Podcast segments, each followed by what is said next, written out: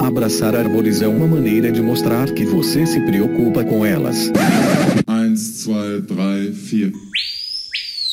Olá, pessoal! Bem-vindos a mais um Que Bicho é Esse? Eu sou a Miriam Perilli e o episódio de hoje é sobre um animal incrível, lindo, dono de uma das vocalizações mais potentes e impressionantes, que é o bugio, também conhecido como guariba, ou barbado ou macaco uivador. Mas no caso específico aqui, hoje nós vamos falar sobre o bugio ruivo ou bugio marrom, o Alouata guariba.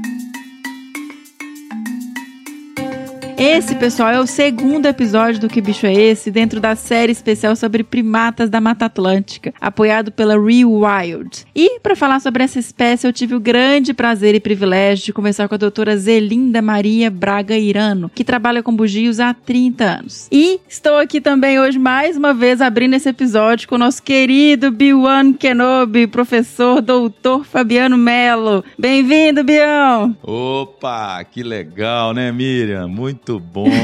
Legal demais falar desse bicho bacana, né? Igual você falou, tem uma voz incrível. Ele é muito presente no imaginário e no popular brasileiro, então é um barato é, vocês terem escolhido essa espécie tão emblemática para tratar sobre ela. E ainda mais com a participação da Zelinda, uma amiga querida. Vamos que vamos, tá lindo o episódio. Tá, ela é divertidíssima, assim, foi, foi muito gostoso gravar com ela. Sabe muito dos bichos, né, Biel? Demais, é, nossa, 30 anos que ela tem um projeto bugio lá em Santa Catarina, né, em Blumenau. Então ela tem, assim, total domínio sobre o assunto. Ela é incrível. Ô, Biel, se eu me lembro bem, você sabe imitar o bugio, né? Você tem o ossioide aí super desenvolvido também. Eu acho que os meninos lembram, o Fefo já falou isso algumas vezes, né? Mas vamos recapitular aí para os nossos ouvintes e novatos aí principalmente. A Sociedade Brasileira de Primatologia, assim como a Sociedade Brasileira de Ornitologia, eu também soube disso depois, eles durante os seus eventos, né, é, os seus congressos, que são normalmente bianuais, eles fazem é, concursos de cantos, né? Tanto para quem vai lá assistir o congresso de aves, quanto para nós que vamos lá assistir o congresso de primatas. E esses concursos de cantos eu sempre concorro e ganho. Mas ganho com o sauás. ganho com os gigós, que eu imito bem, assim, é muito difícil imitar os gigós. Mas os bugios, eu já participei de alguns campeonatos com os bugios e com os micos, mas aí eu perco, porque todo mundo sabe fazer bugio também, né? Você tem muita gente que tem aquela, esse vozeirão mais ou menos parecido com o meu, então é mais fácil fazer o bugio. E tem gente que faz com a mão, usando a mão também, então fica, fica bem realístico, sabe? Então com bugio eu, eu fracasso, eu não sou especialista imitar a voz de bugio, não. Mas o bugio é isso, né? Esse ocioide, porque é muito forte, né, Bião? Muito. Vibra, assim, é impressionante. Não, é, imagina, tem lugar, né? Essa região montanhosa da Mata Atlântica, às vezes você tem até uns dois quilômetros assim, você tá ouvindo voz de bugio, né? Porque você tá numa ponta de um vale e, tá, e o bicho tá na outra ponta e ele tá realmente em linha reta, talvez aí um quilômetro, dois quilômetros, e você tá escutando lá no fundo aquela, aquele vozeirão, né? Que parece uma, uma máquina ligada intermitente, né? Muito legal. O pessoal vai ter ouvido aí, vai, vai saber do que, que a gente tá falando, né, Mirim? Perfeito. É, Bião, eu queria que você contasse pra gente um pouquinho como que estão as populações ali do sul da Bahia, do Jequitinhonha, porque na conversa com a doutora Zelinda, e vocês vão ouvir durante o episódio, a gente comenta um pouquinho, explica essa questão de subespécie, né, dessa divisão ou não, é, se tem, se é uma única mesmo espécie no, ao longo de toda a distribuição, e ela comenta também mais sobre as populações que ela estuda ali na região de Blumenau, no sul. Então, eu queria que você trouxesse um pouquinho esse ponto de vista dessas populações mais isoladas e menores da região de Minas e da Bahia. Há muitos anos, já algumas décadas, né, é, a gente tem essa divisão do bugio marrom em duas subespécies, né? O marrom do norte, que é o Aloata guariba guariba, e o marrom do sul, que seria o Aloata guariba clamitans. Né? Provavelmente a Zelinda, que é defensora de que é uma única espécie, ela né, falou exatamente isso. Sim. Que a gente está tratando de um táxon único. A gente não precisa dividir o bicho em duas subespécies, tá certo? E uma das características marcantes do que seria essa subespécie do norte, que é a mais rara, né, que tem as menores populações, como você mencionou, é exatamente a questão da coloração dos pelos. E a Zel entende muito bem disso. A gente está fazendo agora um, um artigo sobre genética de todas as populações de bugios ao longo da costa atlântica brasileira, que vai lá do Nordeste até o sul do Brasil. E né, as indicações são de que os bichos realmente estão muito próximos uns dos outros e que não justificaria essa divisão. Mas o que você mencionou acho que é a questão mais importante. Essas populações do Nordeste de Minas e do sul da Bahia, que seria aí uma porção do Nordeste brasileiro, tem poucos indivíduos né? São populações muito pequenas, extremamente isoladas e que configuram essa parte, né, vamos dizer assim, da genética da, da espécie na porção norte da distribuição geográfica da espécie. Então, o cuidado Sim. que a gente tem que ter, ainda que a gente considere, né, independente se é subespécie válida ou não, o cuidado que a gente tem que ter é exatamente este, né, de preservar esse patrimônio genético que é único, que está na ponta da distribuição e que certamente será importante para a proteção dessa espécie ao longo dos, das próximas décadas, né? E aí vocês devem ter comentado muito sobre a questão da febre amarela. Sim, comentamos e, e sim, foi realmente trágico o que ela trouxe pra gente da história dela lá, do que eles viveram com os grupos que ela acompanha, acompanha há 30 anos em Blumenau.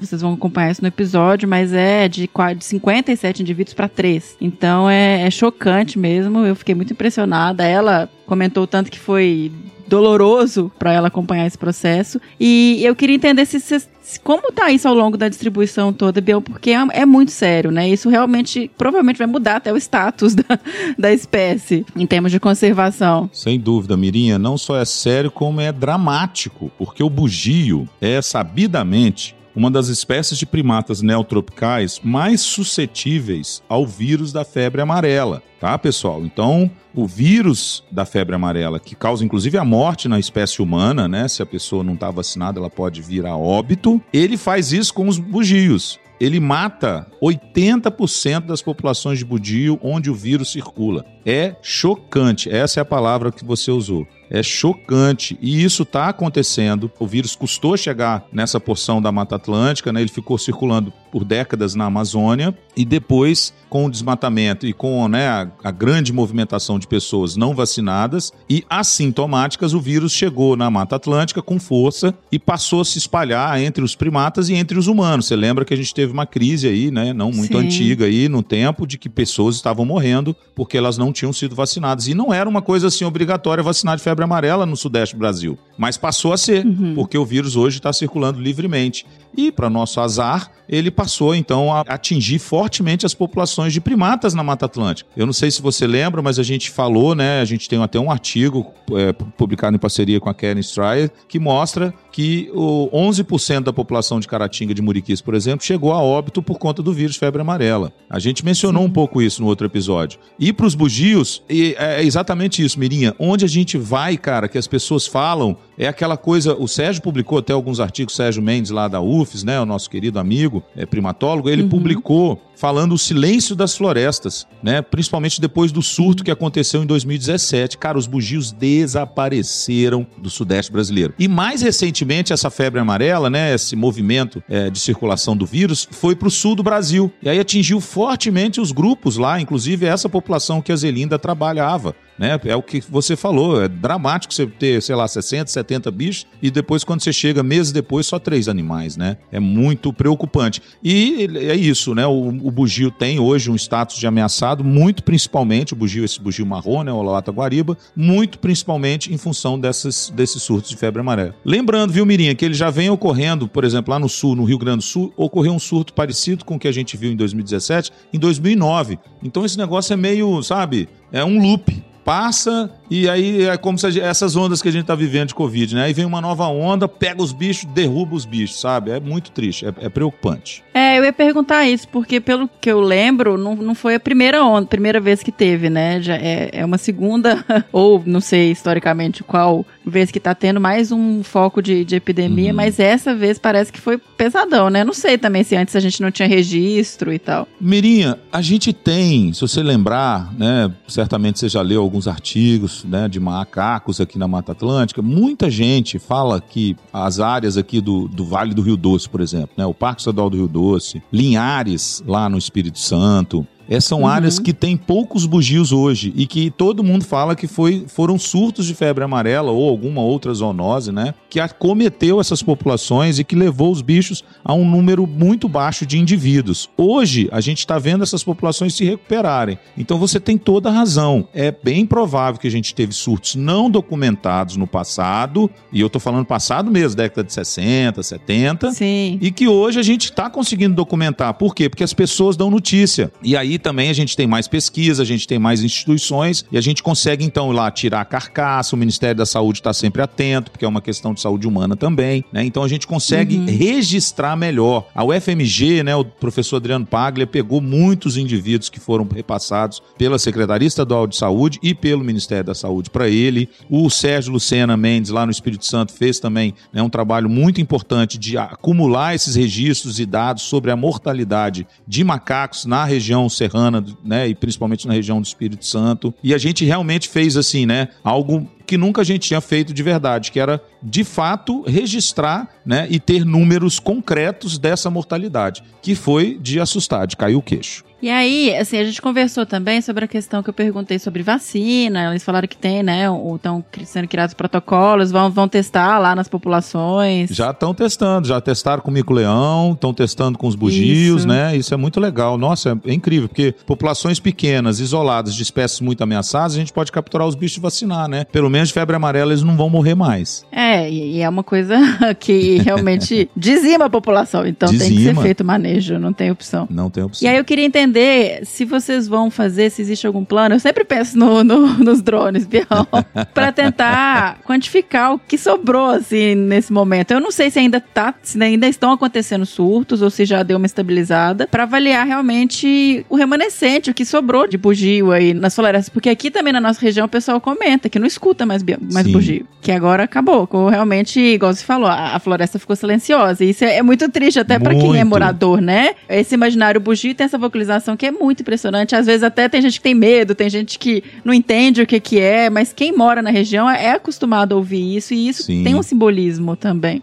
É, não, imagina, eu lembro da minha mãe, né, que nasceu em 1929, quando era criança, nos anos 30, aqui na zona da, na verdade, no Vale do Rio Doce, lá na região de Valadares. Ela escutava os bugios e ela tinha na memória dela essa vocalização muito forte, muito evidente, que dava medo para ela, porque ela era criança, ela tinha medo de entrar na floresta porque ela achava que era alguma coisa muito terrível, né? Então, minha mãe também. Não é?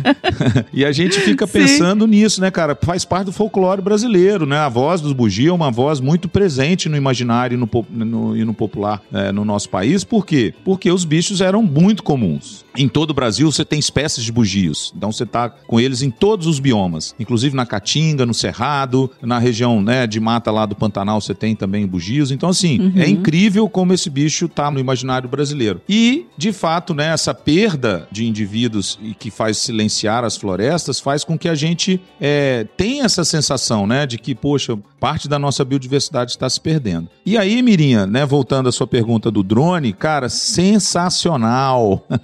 a gente usou os drones agora em maio para procurar os bugios marrons do norte, lá na região do Vale do Jequitinhonha, aqui em Minas Gerais, e a gente conseguiu detectar em dois dias três grupos diferentes de bugios, inclusive um grupo numa das áreas que tinha sido acometida com febre amarela em 2017, porque eu recebi fotos de esqueleto e pele de bugio né, no chão, provavelmente acometidos por febre amarela. Ou seja, por mais que tenha passado a doença lá, os bichos resistiram e o drone, com a, o uso da câmara termal, foi importante para a gente localizar e confirmar essas populações em áreas que eu já conhecia desde o meu doutorado nos anos 2000. Então já tem 20 anos uhum. que eu estou monitorando essas populações que tinham os bugios e que têm, graças ao uso da tecnologia, ao uso do drone Key. o bichinho funcionou para bugio e eu fiquei muito, muito feliz. Tem algum estudo genético ele para essas populações menores, Bião? Eles estão bem ou tem que fazer algum tipo também de intervenção? Então, a gente fez, o Leonardo Neves, meu querido amigo Léo Neves, ele fez, depois do mestrado dele, ele trabalhou com Calitrix culi, né, que é o sagui devide, que é um bichinho endêmico ali do sul da Bahia. Ele foi, desenvolveu vários projetos junto com, né, eu ajudei, o Leandro Jerusalinski do CPB, do CMBio, também contribuiu muito, né? Fez parte de expedições, inclusive. Eu não consegui a campo com eles, mas o Leandro e o Léo foram a campo, coletaram fezes de muitas populações ali dessas pequenininhas isoladas no Jequitinhonha e no sul da Bahia. E esses, essas fezes, né, foram usadas para estudos de genética e que estão sendo concluídos agora, Mirim. A gente não tem os resultados finais, mas a gente vai Tá. ter bonitinho como é que está o estado de saúde, né, dessas populações do ponto de vista genético e confirmar essa questão, né, taxonômica. Esse Sim, estudo está uhum. saindo em breve e, e vai ser bem legal mesmo. Mas assim, é o que a gente comentou antes, né? As populações isoladas certamente têm um patrimônio único, né? Com haplótipos que a gente fala, né? Que são conjuntos gênicos únicos que a gente precisa monitorar e aí, quando precisar, né? Fazer manejo para que a gente proteja a espécie usando, né? Toda a sua variabilidade genética disponível, né? Peão, obrigada. é sempre bom demais tê-lo aqui conosco. Ah, meu amor, eu que agradeço. E agora vamos ouvir um pouquinho da conversa com a Zelinda aí, que tem muito papo ainda pela frente. Sim, beijo no seu coração. Beijo, galera. Sempre um prazer estar aqui contribuindo com esse podcast sensacional. E já que o Que Bicho é Esse traz vocalizações dos bichos e a vocalização dos bugios é tão característica, nós chamamos o Fernando e a Juliana Kleinsorge, da Log Nature, para falar com a gente um pouquinho sobre os gravadores da Wildlife Acoustics. Bora ouvir? Olá pessoal, eu estou aqui então invadindo que bicho é esse pela primeira vez em muito tempo, esse maravilhoso spin-off do Desabraçando Árvores e não estou sozinho, estou aqui com a Juliana Kleinsod da Log Nature. E aí, pessoal? Moçada, nós estamos aqui aproveitando este episódio dessa espécie tão emblemática pelo seu barulho, o bugio, esse maravilhoso primata, para falar também de bioacústica e soundscape ecology, as famosas paisagens sonoras. Então, Juliana, explica pra gente aí o que, que é uma paisagem sonora. É o estudo integrado geral de todos os sons daquele ambiente, aonde você consegue analisar a interação das espécies e, inclusive, fazer análise em relação à interferência antrópica associada à, à acústica geral, né, do, do ambiente. Então, como que algumas interferências podem modificar esse padrão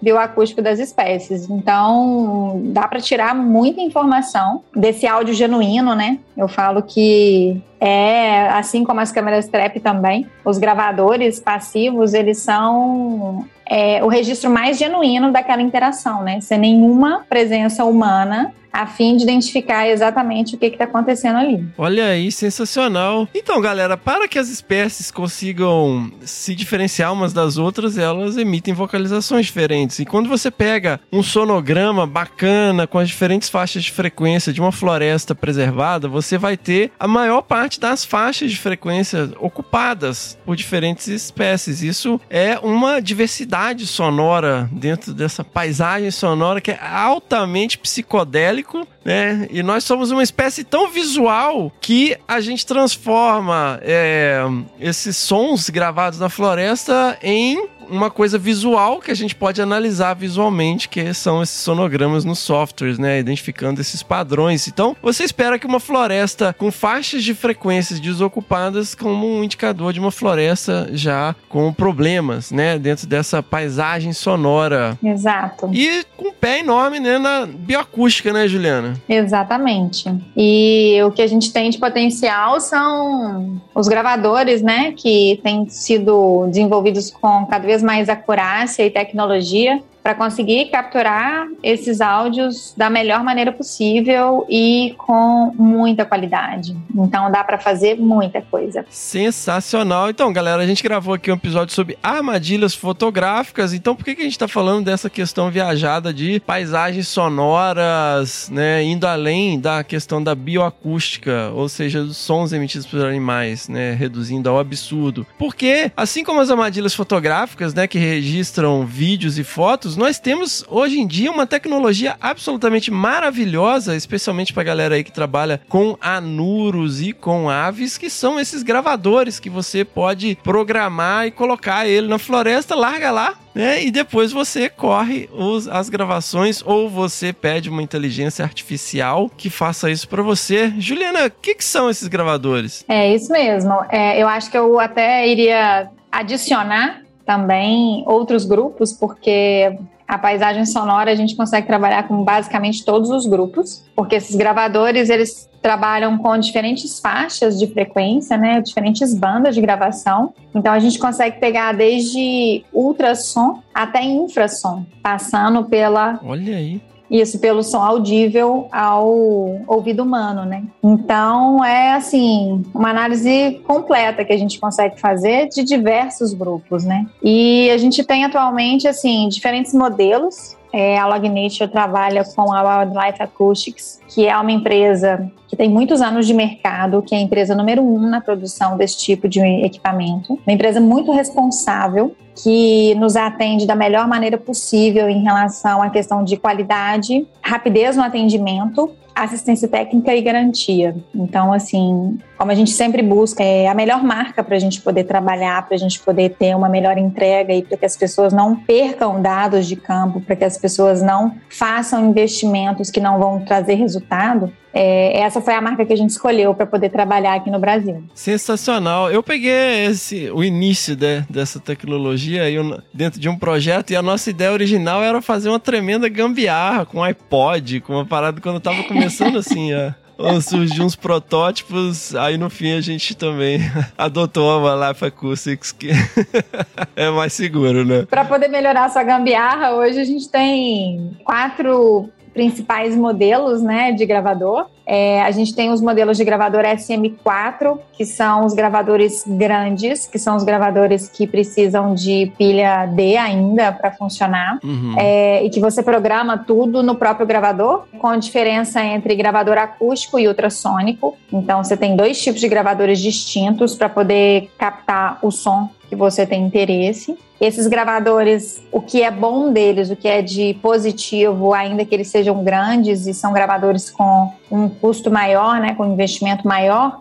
é que você consegue utilizar dois cartões de um tera de gravação. Então você vai ter dois teras de gravação. Então você tem muito tempo de gravação. Então, dependendo do estudo, dependendo do quão remota a área que você vai estudar, talvez esse seja o modelo ideal para você, né? E seguindo ele tem a linha Mini, que é o Song Meter Mini, que são os gravadores menores, que são, gra são gravadores do tamanho mais ou menos de uma, de uma caixinha de música, de uma caixinha de som. Uhum. E aí ele trabalha com a possibilidade de você utilizar o cartão de memória de até 512 GB. Ele tem um preço mais acessível e a interface dele é feita toda através de um aplicativo no celular. Então você consegue configurar ele todo pelo celular. Você vai fazer o pareamento através de Bluetooth. E aí você consegue configurar esse gravador e consegue disponibilizar ele em campo. Esse gravador ele também tem a versão acústica, que pega uma faixa de, de áudio para o ouvido humano mesmo. E também tem um modelo que é ultrassônico e que a melhor notícia que a gente teve desse modelo ultrassônico é que ele também comporta, se você quiser comprar um microfone extra para trabalhar com áudios acústicos ao invés de ser só ultrassônicos. Então, se você tem um grupo de laboratórios trabalhando com bioacústica para diferentes grupos, você pode compartilhar um mesmo gravador, tanto para quem está trabalhando com ultrassom, quanto para quem está trabalhando com o som acústico mesmo. Olha E- aí. O mais novo lançamento, para economizar ainda mais e conseguir investir mais e ter uma capilaridade maior na captação desses áudios, a Wildlife lançou o Song Meter Micro, que é muito pequenininho, metade de uma barra de talento. Não sei se vocês sabem qual é o tamanho de uma barra de talento, naquela maiorzinha, mas ele é metade do tamanho de uma barra de talento. Então ele é um pocket, cabe no bolso. É um, um gravador com excelente potencial de gravação, é, que a interface dele também você faz a configuração toda através de aplicativo do celular. E a única diferença dele para o Mini, em relação à questão de condição de captação de áudio, é que ele vai trabalhar só com os áudios que são na faixa da acústica do ouvido humano mesmo. Ele não faz captação de ultrassom. Sensacional. Lembrando também, galera, que isso depende da sua pergunta, porque você programa o gravador, ele não fica lá gravando o tempo todo. Mas, Exato. por exemplo, se você programa ele para gravar um minuto de áudio a cada 10 minutos, certo? Uhum. Ele ligou, gravou um minuto, desligou. Beleza. Aí daqui a 10 minutos ele liga de novo. Ou seja, você tem 6 minutos por hora, você tem 144 minutos por dia. E multiplica isso por 10, né? Vamos colocar aí 1440 minutos, né, numa amostragem de 10 dias. Lembrando que você vai ter que analisar isso depois, moçadinha. então, fiquem espertos, galera. A tecnologia é bacana, mas a gente tem que lembrar, né, que a gente ainda depende, embora exista os identificadores de espécies, as bibliotecas estão super desenvolvidas, os algoritmos estão sensacionais, ainda precisa de validação. Então, eu gosto sempre de falar isso, que a gente tava falando sobre telemetria também. A pessoa, ah, eu posso colocar para acompanhar o bicho 24 horas por dia? Eu falei, pode. Pra que você vai fazer isso, né? Qual que é a sua pergunta, pra, né? Pra acabar com a bateria. Então, é. tipo... e além disso, já que você tocou nesse assunto, né, que não se esqueça que essa análise vai ser feita por você depois, é, a Wildlife também tem o desenvolvimento do próprio software de análise acústica, que é o Calendoscope. É, qualquer pessoa pode usar ele, independente se estiver usando os gravadores ou não, tá? Da Wildlife. E ele tem a versão gratuita e a versão paga. E a versão paga tem a diferença da licença anual e da licença vitalícia. E ela pode ser compartilhada. Então, é mais uma coisa que está atrelado ao desenvolvimento e o potencial que a gente tem de trabalhar com bioacústica, que essa mesma empresa está empenhada em desenvolver. Então, você consegue fazer essas análises através desse software também. Sensacional, Juliana! E, pô, mais uma ferramenta bacana aí, galera. A gente tem que fazer um, um episódio sobre essa tecnologia também. Mas mais um, uma adição aí para quem trabalha com fauna, para quem trabalha também com artrópodes, né? E para quem, né, vai dar uma viajada maior trabalhando com paisagens sonoras. Então, Juliana, onde que, né, quem tá perdido aí no tempo, no espaço, onde que pode encontrar esses gravadores? Olha, esses gravadores vocês vão ter muita informação sobre eles no nosso site, que é o www.lognature.com.br. É, vocês podem encontrar informações também é, bem didáticas no nosso Instagram, que é o arroba log nature, ou através do nosso e-mail e o telefone de contato lá do escritório, que a gente vai ter o maior prazer em ajudar vocês a sanar qualquer dúvida sobre essa tecnologia tão maravilhosa, que pode ser através do 31 3222 8012 ou através do e-mail vendas@lognature.com.br. Sensacional, galera. Vou colocar todas essas informações aí no post do episódio, todos os links, telefone. Então, se vocês tiverem curiosidade aí de conhecer essa tecnologia ou já trabalha com bioacústica e paisagens sonoras, confiram lá no site da Log Nature e nos outros contatos que a Juliana passou. Ah, e eu também não posso deixar de falar, gente, sobre a questão da assistência técnica e do suporte pós-venda que a gente sempre oferece para os clientes. Olha aí. Então, ali é um lugar seguro, já que o investimento, né, desse tipo de equipamento, ele não é baixo, né? A gente sabe também a dificuldade que a gente tem de conseguir recurso para poder utilizar nesse tipo de pesquisa, que envolve um valor maior, né, de financiamento. Então, pode contar com a gente que a gente dá garantia, assistência técnica, dá todo o suporte para o cliente. Sensacional. Obrigado, Juliana, por mais essa participação maravilhosa aqui. Imagina, estou sempre à disposição. Seguimos.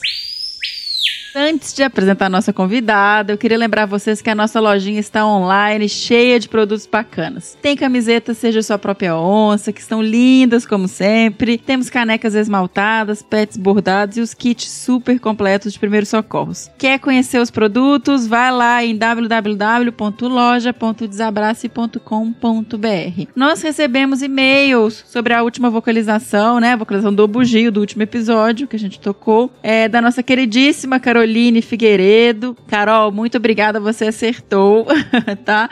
E ela comentou ainda que mandou realmente e-mail para o episódio do Muriqui, identificando, ela confundiu, ela achou que era o Muriqui do Sul e a gente gravou sobre o Muriqui do Norte, mas né, vamos combinar que tá certo ali. Recebemos também e-mail do Gabriel Vasques, que também acertou. Gabriel, muitíssimo obrigado por ter nos escrito. É, a gente não vai ler os e-mails todos nesses episódios, porque são episódios longos, tá? Mas continuem mandando pra gente. Em breve a gente volta com a leitura completa dos e-mails. Bom, a doutora Zenilda Maria Braguirana, essa mulher maravilhosa que eu conversei, que eu amei trocar ideia, bater esse papo, aprender muito mais sobre o bugio e sobre várias outras coisas também. Ela é biomédica pela Faculdade de Filosofia, Ciências e Letras, Barão de Mauá, mestre em bioquímica pela Faculdade de Medicina de Ribeirão Preto e doutora em biologia comparada pela Universidade de São Paulo. Atualmente ela é professora aposentada da Fundação Universidade Regional de Blumenau Blumenau, a FURB, mas segue com vínculo institucional como professora colaboradora voluntária na FURB. Ela é avaliadora credenciada do Sistema Nacional de Avaliação da Educação Superior, do MEC, da Secretaria de Educação de Santa Catarina e da Secretaria de Educação de Alagoas. Ela atua como conselheira da Sociedade Brasileira para o Progresso da Ciência e é fundadora e coordenadora do Centro de Pesquisas Biológicas de Indaial, o CEPESB, do projeto Bugio e ex-tutora do Programa de Educação Tutorial PET da da FURB. Atualmente, ela é colaboradora do Plano de Ação Nacional para a Conservação dos Primatas e Preguiça da Mata Atlântica, do ICMBio, do Ministério do Meio Ambiente, né? Então, assim, ela coordena o projeto Combugios há 30 anos, tem uma história incrível que ela conta um pouquinho pra gente no episódio e realmente eu me senti muito privilegiada de a ter recebido aqui no Que Bicho é Esse? Então, vamos lá ouvir um pouquinho mais sobre o bugio ruivo, o bugio marrom.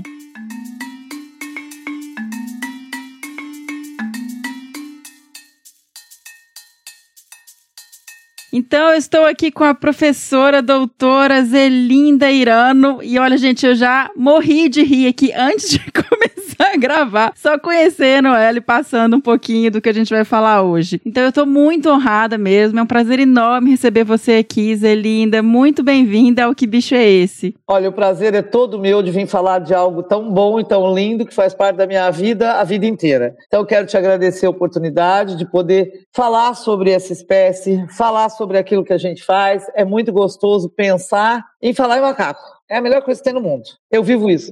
e o bugio, que é o mais lindo de todos, né, Zelinda? Ah, não tenho dúvida. Eu vou te dizer uma coisa. Não existe, gente, não existe bicho mais bonito que o bugio. O bugio é tudo. Eu comecei, eu vou contar uma historinha. Eu trabalhava com humanos, nunca trabalhei com macaco. Olha só. E eu sou biomédica.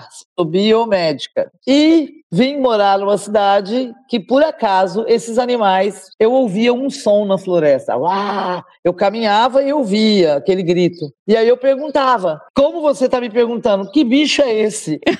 e as pessoas diziam, é o bugio. Aí eu falava, e como é que é um bugio? E as pessoas me diziam, ah, é um macaco grande, é, veio até o nosso joelho. É, eu imaginava uma, uma coisa grande.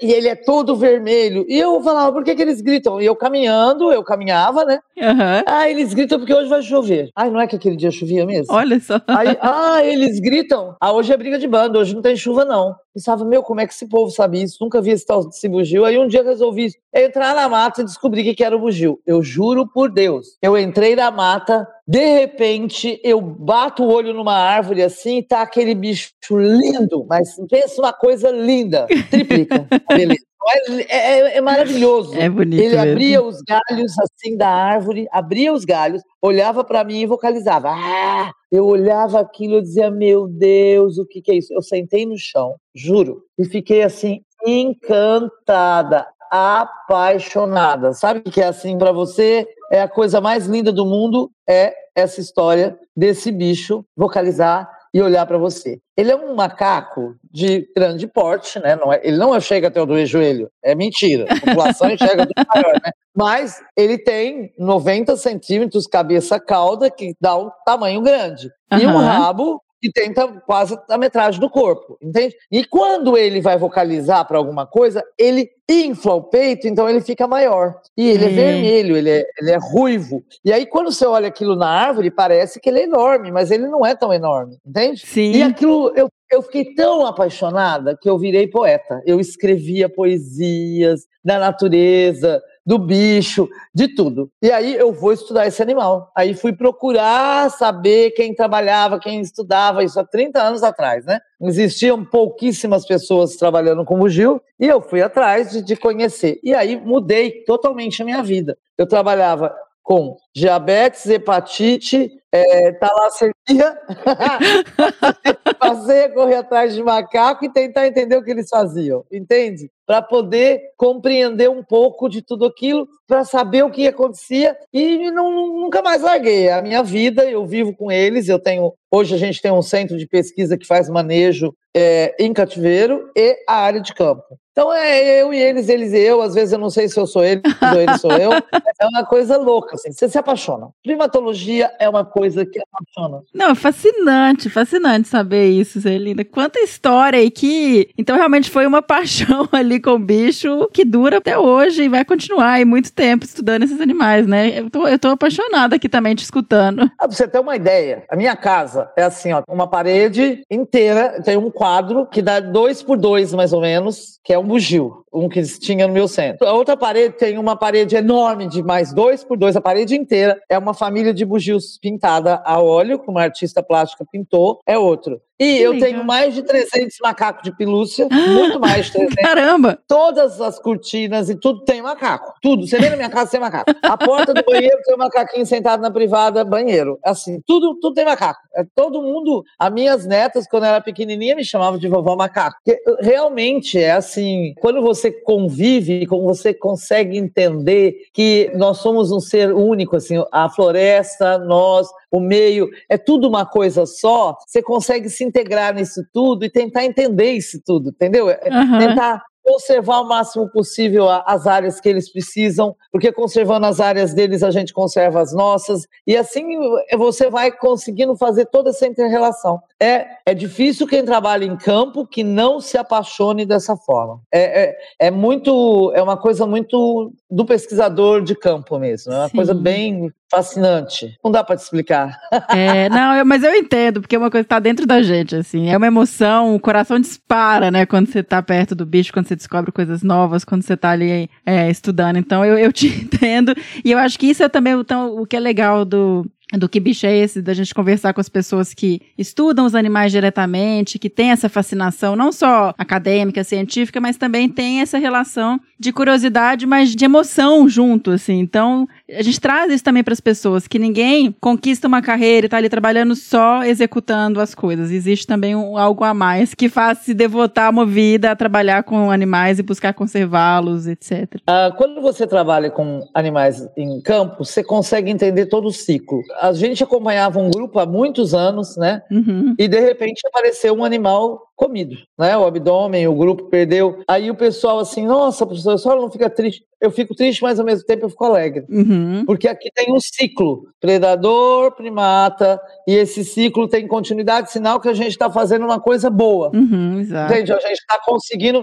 É triste, é triste. Mas eu vou ficar com raiva do outro bicho porque comeu o meu bicho? Lógico que não, né? Entende? Sim. E foi feito um diagnóstico e era um felino que tinha pegado. Então aí, olha que maravilha, nós temos um felino aqui na área não sei o Exato. que. Aí, Tá aí- dando ecossistema, gente. Faz parte das cadeias. Aí as pessoas não conseguem entender. Uai, mas eh, a, a senhora, em vez de chorar, a senhora. Não, eu não tô, eu não tô feliz, porque era um macaco do grupo que eu acompanho. Mas ao Uhum. mesmo tempo eu tô feliz porque o felino tá aqui, é o ciclo dele, ele tá passando por essa área. É Sim, difícil para quem não trabalha com isso entender, entende? Que Uhum. ah, é mais fácil matar o felino, então, porque aí os macacos vão sempre. Não, não, Pelo amor de Deus. tem que manter tudo, porque a- o ciclo vital vai acontecendo. A gente tem que ter esse entendimento. É paixão, é loucura, mas, ao mesmo tempo, a gente tem que entender que conservação está ligado à manutenção do todo. Não é só de uma espécie, entende? É de todas e no seu habitat natural. Não é assim, ah, eu acho esse bonitinho aqui, vou levar para lá. Não, vai levar para lá para quê? No lugar dele, deixa ele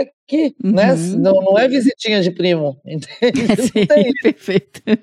Mas é, Então, é, Zé Linda, deixa eu te perguntar agora um pouquinho sobre o bugio ruivo, guariba. Assim, tem tantos nomes, né? O bugio, guariba, barbado. É, a gente vai falar especificamente hoje aqui do aloata guariba. Ai, que bom. É, é o que eu trabalho, Ah. né? Eu queria que você me explicasse primeiro, porque, por exemplo, quando eu fui procurar nas listas de espécies ameaçadas, a gente tem a divisão de subespécie, né? Tem o aloata guariba guariba, tem o é, cla, clami- clamitans, né? Clamitans. Clamitans. Então, conta pra gente um pouquinho quem é o aloata guariba, assim, o, a espécie. Você já mencionou um pouco da cor dele, do tamanho, mas traz um pouquinho mais de informação sobre essa espécie, pra quem nunca viu um bugio, muito menos um bugio ruivo. Como que ele é? Olha, o, o bugio, o aluata, guariba, ele se distribui desde o norte da Argentina até a região do Jequitinhonha, lá em cima. Toda, aonde? Na região leste da Floresta Atlântica. Todinho. Nós temos bugio em toda a Floresta Atlântica. Ele não é endêmico do Brasil porque ele existe na Argentina também. Tá. Quer dizer, existe entre aspas. E aí divide-se em duas subpopulações. Eles chamam uma população de Aluata Guariba clâmitas e a outra de Guariba Guariba, que eu não acredito na existência. É, eu falo isso bem claro. Para mim é tudo Aluata Guariba e não existe Aluata Guariba Guariba Guariba clâmitas. Por quê? Porque quando se faz um estudo da variação cromossômica desses animais, para você ter uma ideia, a variação cromossômica deles vai de 45 a 52 cromossomos. Então é uma variação muito grande e vai aumentando a, o número de cromossomos ao longo da costa da região sul para o norte. Aham. E o que, que acontece? Foi bem diferenciado assim. O Aluata Guariba clamitans, ele tem dicromatismo. O que, que é isso? Diferença de cor. Macho é vermelho e fêmea é marrom.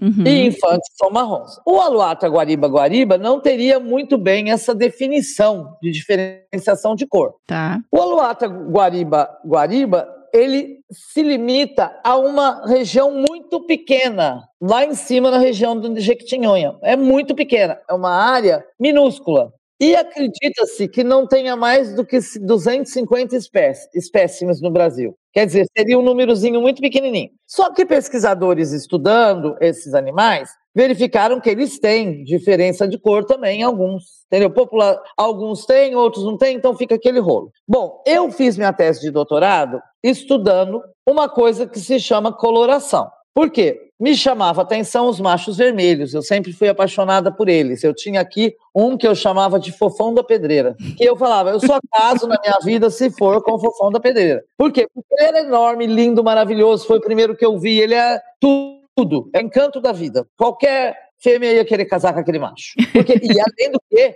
ele era o fofão da pedreira. Todas as fêmeas de todos os grupos davam uma fugidinha do seu grupo para dar uma zinha com ele, entendeu? Para fazer uma coisinha com ele ali, para fazer um filhozinho com ele, porque o bicho era tudo de bom. O que acontece? Eu descobri nessa brincadeira toda que o bugio se autocora. O que, que quer dizer isso? Quisera Deus que eu pudesse fazer isso comigo. Gente, é tão Que incrível isso.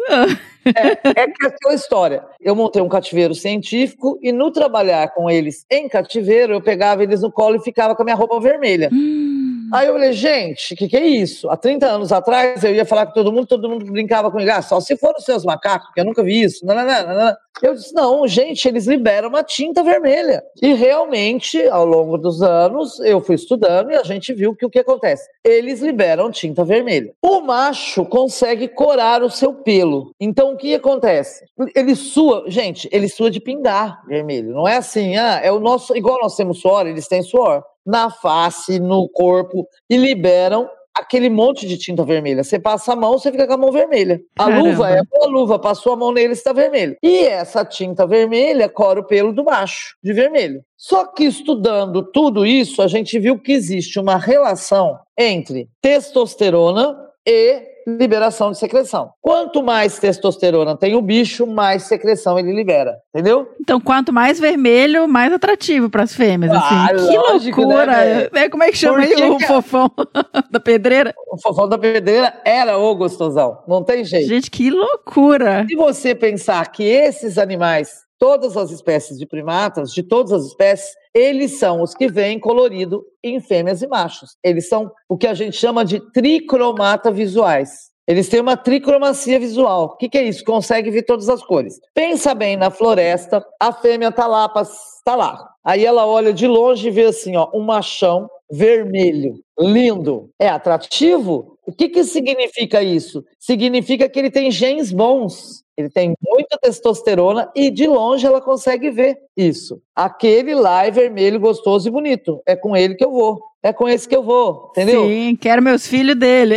Era meus filhos dele, entende? Então seria um mecanismo de sinalização também. Ele está sinalizando os good genes. Bom, aí eles falam assim: ah, existe duas subespécies. Pera, pera, pera. Se você pensar que existe diferenciação cromossômica ao longo da floresta atlântica, vai subindo do, do sul para o norte, vai subindo. O que, acontece? A coloração é, ligada à melanina, é uma série de coisas, tem muita relação com o número de cariótipo também. Uhum. A gente fez um estudo com a Luata Guariba clamitans, junto com o professor Harris Eugene, e a gente viu que existe uma diferença no DNA mitocondrial entre os da região do Rio de Janeiro para cá, descendo. Então, existem populações diferenciadas na análise genética. Uhum. Bom, ou a gente considera tudo uma espécie só, né? Ou a gente vai dividir em populações diferenciadas, que é o que a, a doutora Lula Oclander, Leandro Jerusalinski, eu e mesmo o Fabiano de Mello, a gente tem encontrado essa diferença e que, é, que são diferenças que podem ser consideradas tudo como uma população só ou em muito mais do que duas subespécies. Certo? Entendi. Vai dividir mais ainda se for seguir. É, mas só que se você pensar na coloração, não. Uhum. Por quê? Porque assim, ó, se você pensar que a testosterona está diretamente ligado com o tipo de alimento, com as ameaças ambientais e com uma série de outros fatores, você poderia ter menos disso naquela região do Jequitinhonha lá em cima. E essa população não ter tanta diferença quanto se imagina. Você entende? Sim. Então, eu considero tudo uma coisa só. Eu não consigo considerar duas subespécies. Por mais que tenha uma variabilidade, não seria o suficiente para dividir em duas espécies, né? É, duas subespécies. Subespécies, né? claro, sim. Seria tudo a luata guariba. Uhum. Entendeu? Que sofre suas pressões ao longo da floresta atlântica, sofre pressões diferenciadas e que expressa ou não mais ou menos índice de coloração, dependendo da situação ambiental. Perfeito. E aí, assim, porque, por exemplo, uma das questões quando a gente separa uma subespécie tem esse papel em termos de conservação, né? Se você extingue aquela população, você tira aquele. Você se acaba com, com uma subespécie. Só que você pode pensar também em conservação no sentido de proteger esse pool genético que tem, né? Desse, ao longo de todo essa, essa, esse gradiente é, de distribuição do bicho. É, eu, eu acho assim, ó, desde que eu comecei, quando alguém falava pra mim, ah, o aluata, guariba, guariba, é, não tem diferença de coloração, eu falava, gente, não ter diferença de coloração não significa, porque assim, ó, tanto macho quanto fêmea liberam secreção. Uhum. Aí você vai me perguntar assim: por que, que a fêmea não se cora de vermelho? Por quê? porque a fêmea ah! não se cora de vermelho. eu sabia que você ia perguntar, porque eu te perguntei antes. porque assim, ó, o que acontece? Quando tem mais testosterona, a gente descobriu e a gente está escrevendo um artigo que a gente está publicando que é assim, ó, é o animal ele libera uma secreção diferenciada com mais ou menos ferro e que faz com que tenha ou não aderência ao pelo. Entendi. Gente, que loucura. Então, eu tenho aqui nos cativeiros e tenho como provar que eu tenho fêmeas extremamente vermelhas. Tá. Elas são mais testosterônicas. Dosamos, elas têm mais testosterona. Por quê? Porque a glândula que libera essa secreção, a gente chama ela de GPP, glândula produtora de pigmento. Ela existe em duas fases. GPPI, que é a glândula produtora de pigmento em fase intermediária, e GPP, que é a glândula, glândula já que sofreu hiperplasia, hipertrofia e ficou enormona. Tanto uma quanto a outra libera secreção. Só que a secreção da GPP é diferente da secreção da GPPI. A da GPP consegue aderir ao pelo e a da GPPI não consegue. Entendi, vai na aderência então, é isso que é a diferença. Aí o que, que acontece? Se você olhar a raiz do pelo do macho adulto, é marrom, escura. Então, os aluatas, é, tanto do norte quanto do sul, quanto do, do oeste, vamos dizer assim, todos os aluatas guariba são o quê? Eumelânico. O que, que é eumelânico? É aquele que tem o pelo escuro. Uhum. O que, que faz ele ser vermelho ou não? Não é a felmelanina, que seria por dentro do pelo. É a tinta. Olha só, gente. Guria, quando eu comecei a trabalhar com isso, eu tirava a secreção aqui, trabalhava na USP de Ribeirão Preto, minha tese de doutorado fazendo. Eu tirava frascos de secreção. Não, você ter, eu pirei tanto na batatinha com essa história que era assim, ó. Eu fiz, pra você ter uma ideia, peguei pelo de tudo quanto é bicho, e de tudo quanto é bicho, assim, de tudo quanto é animal do cativeiro, mais marrom, menos marrom, preto, e botava eles tudo na secreção e olhava de dois em dois dias para ver se estava corando esse pelo. Caramba. Só que eu ainda não estava feliz. Ah. Eu tinha um técnico de cabelo bem branco, sabe? Um técnico funcionário. Ah, meu Deus. cabelo bem branco. Ele chamava Toninho, é falecido, tadinho, Toninho. Eu chegava no laboratório e falava assim: Toninho, vamos passar a tintinha aí no cabelo. Todo dia eu passava numa mecha bem da frente dele, assim. Cara, ele ficou com o tufo vermelho na cabeça. Eu adorei. Eu, olha lá, Cora, eu tô falando que Cora. O tufinho vermelhinho, assim, bem vermelhinho, entendeu? Olha só, gente.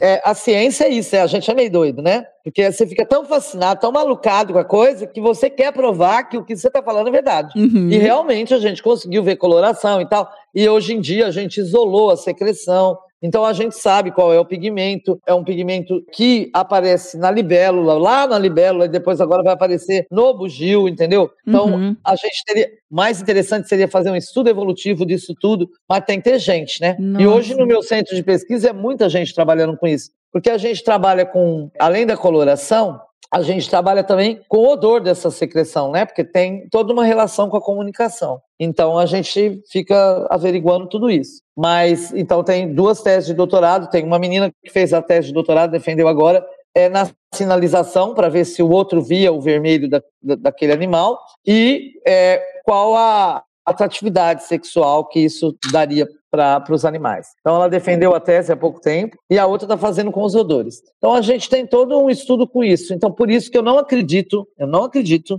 na diferenciação entre Guariba Guariba e Guariba Clâmitas. A gente já tem quase, basicamente, provado que isso é real, mas Uhum. depende da publicação. Então eu não posso falar porque nós dependemos da publicação de todo o conjunto dos dados de Lula Klander, que ela levou a alguns congressos, dos dados eh, de, de Jerusalinski junto e os meus dados juntos, para a gente falar, ó, além da genética, nós temos a comprovação da cor. Que, ó, Uhum. tá vendo? Isso aqui, ó, tudo isso junto, reunido, prova que é Luata clâmitas. Se é para dividir em populações, a Lula, ela diz assim, se fosse para dividir, daria mais ou menos quatro, é, Tá. quatro grupos. Então, é, mas na verdade, na verdade, seria tudo Guariba, entende? Essa Perfeito, história de, ah, Guariba, Guariba está isso. E se você for pensar, agora com essa situação toda que a gente está vivendo, de febre amarela para cima e para baixo, O perigo é para a população na distribuição toda, né? Não tem. Todinha. A última avaliação que nós fizemos, o Aluata Guariba Clâmitas muda de, sta de, de status, né? Nós estamos espe- esperando a validação, né? Mas ele muda de status. entende? Caramba. Então sim. ele vai,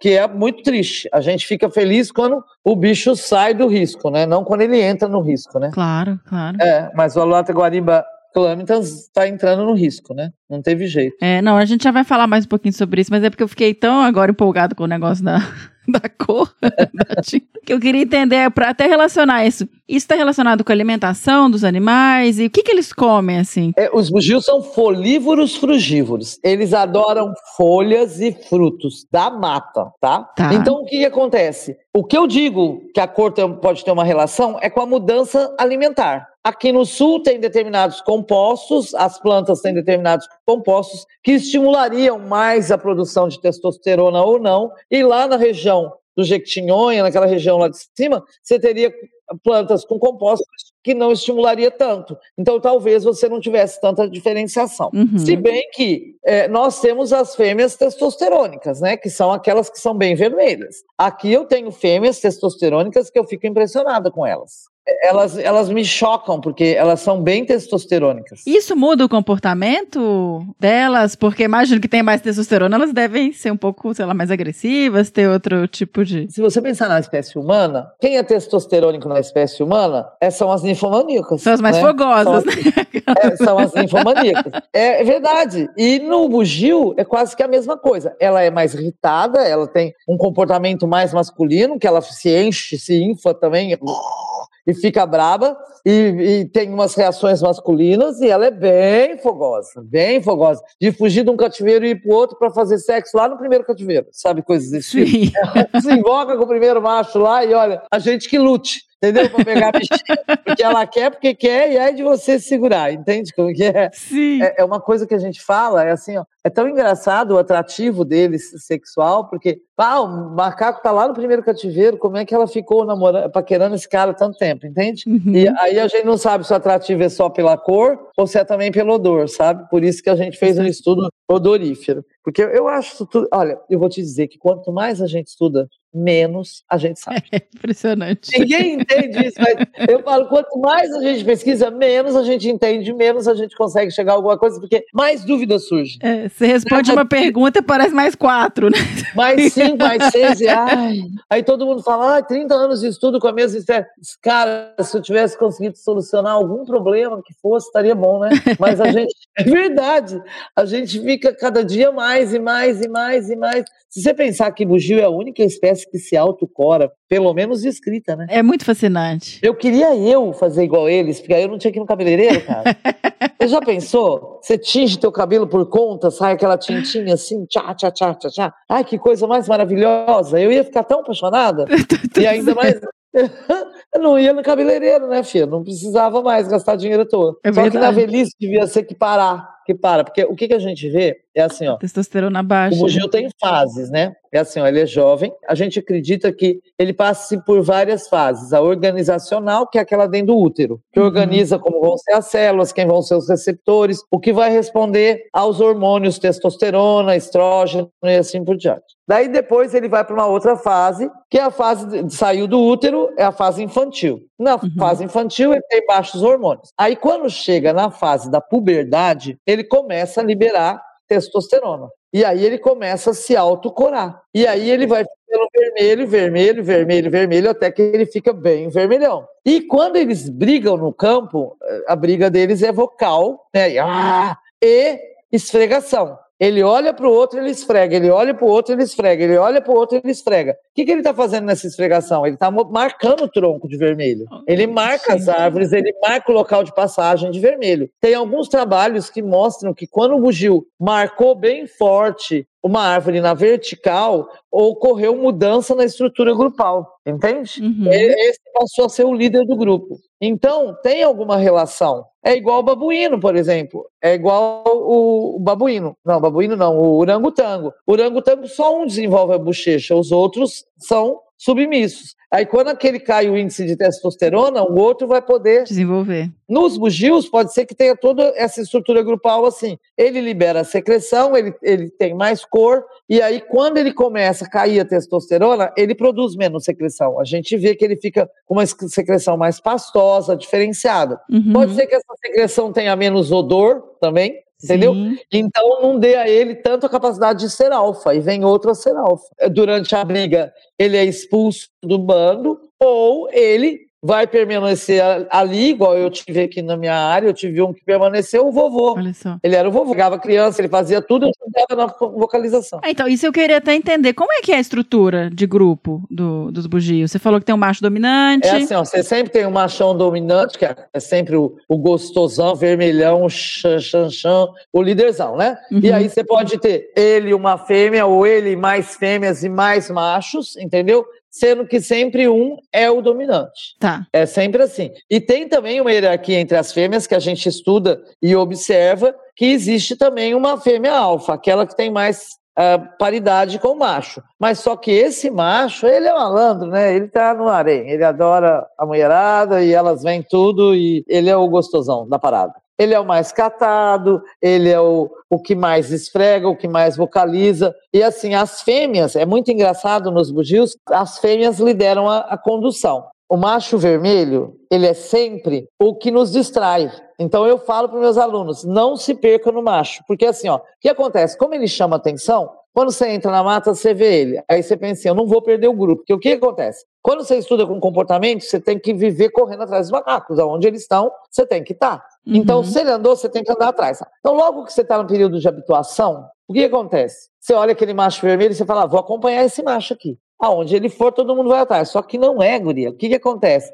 Enquanto você fica lá olhando para o macho vermelho, ele vai para um lado, a fêmea pega os- o grupo e direciona para outro lugar. Olha. ah. Daí o que, que acontece? Você se perde. Porque daqui a pouco o macho vermelho, ó, dá um fim, acabou. Você perdeu ele, perdeu elas, perdeu tudo. Por quê? Porque quem direciona o grupo na locomoção é a fêmea, entende? Uhum. E o macho serve para distrair mesmo o predador. Ele tá ali, ó, tô distraindo o predador. Eu tenho uma cor bonita, eu tenho uma cor vermelha, eu chamo atenção. Enquanto isso, a fêmea, ó, o grupinho para outro lado. E a gente, bestalhão, corre atrás do macho, bestalhão.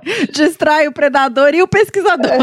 Entendeu? Mas teoricamente nós somos predador, né? Se você for parar para pensar, para eles, enquanto eles não estão habituados com você, é, você é predador. Uhum. Depois que eles habituam, que eles veem que você não é uma ameaça e tal, Aí eles até conversam com você, né? Eles querem passar em cima de você, já, uh, uh, uh, uh, você vai, uh, uh, e aí vai. É, uma- é um diálogo entre pesquisador e primata que é uma coisa louca, entende? Você não, você não põe a mão neles nem nada, mas quando é uma área que vocês estão muito próximos, assim, para você tá embaixo, ele vai passar em cima e é muito próximo, ele olha para você bem fixamente e produz um som. Uh, uh, uh. Aí você, eu respondia, né? Uh, uh, e abaixava a cabeça. e aí eles passavam. Olha e é uma coisa, é uma coisa bem, é, 30 anos com a mesma população te faz criar uma cumplicidade muito grande. Eu te digo assim, as pessoas não conseguem entender, é assim, o que é isso? Mas é que, como você está todo dia, todo dia, com os mesmos grupos, eu ia todo dia para mata, né, basicamente. Aí a Covid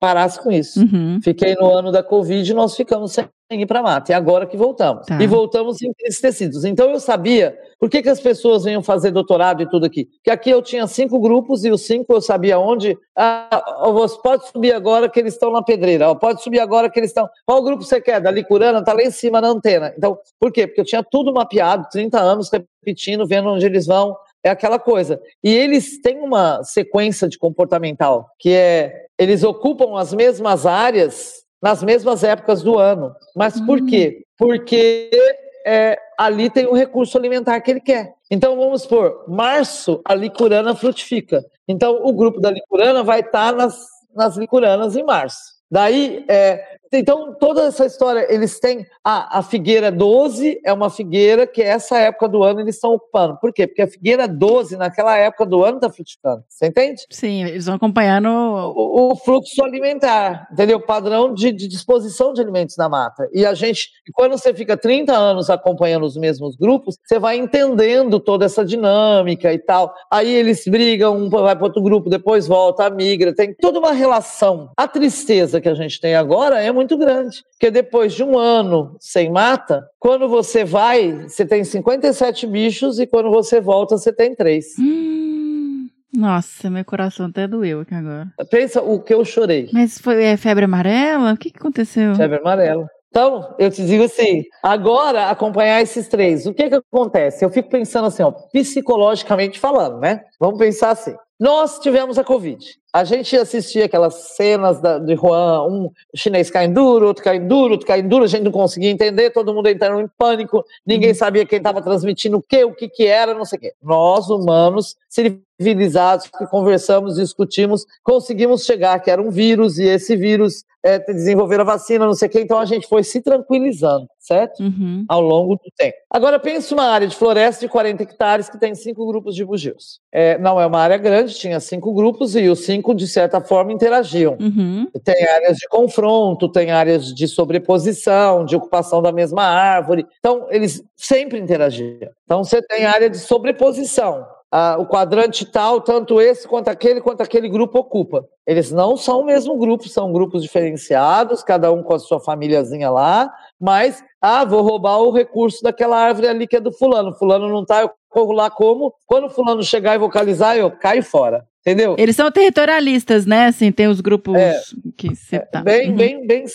De repente, você acorda e o teu colega tá caindo duro do- da árvore. Tá? E o outro cai também, o outro cai também, o outro cai também. O do outro grupo não aparece mais, o outro cai também, o outro cai também. E aí? O que, que, é tá isso? acontecendo, né? Não consigo entender o que está acontecendo. Aí não tem pesquisador mais na mata. Ficamos um ano sem ir para a mata e esses bichos morrendo, certo? Meu Deus. Ah. A única coisa que a gente ia fazer é quando havia uma ocorrência, a gente chamava a vigilância, ia lá, coletava material, mandava para a saúde pública, para o Ministério da Saúde, vinha o laudo, febre amarela, febre amarela, febre amarela, e a gente não podia percorrer a mata para ver onde está caindo, onde está morrendo. Como é que aconteciam esses telefonemas e essas informações? Como o morro é contornado por casas, quando os bichos vinham próximo às casas e morriam bem próximos, as pessoas não estavam saindo de casa, elas estavam de máscara, estavam lá, estavam em casa por causa do Covid. do lockdown Uhum. e tal. Elas conseguiam ver porque tá atrás da minha casa, tá um cheiro horroroso, morreu um bicho. É um bugio. E ligavam pra gente. E a gente chamava vigilância, a vigilância ia lá, pegava e tal. Mas só esses que a gente conseguiu pegar. O resto ficou dentro do mato. Só os que se aproximaram das casas, entende? Sim. E foram oito. De 57 foram oito. É muito impressionante o número. Isso é numa área de 40 hectares, você imagina no resto. Então, eu te digo assim, ó, a gente tem um trabalho aqui em Dayal há 30 anos. que toda a população nos informa onde tem, ó, tem um bugio atrás da minha casa, ó, um bugio aqui na minha, minha floresta, ó. Sabe como que é agora? Eles telefonam assim, olha, a mata tá tão silenciosa que é desesperador. Os humanos Sim. que a gente teve que educar para Uhum.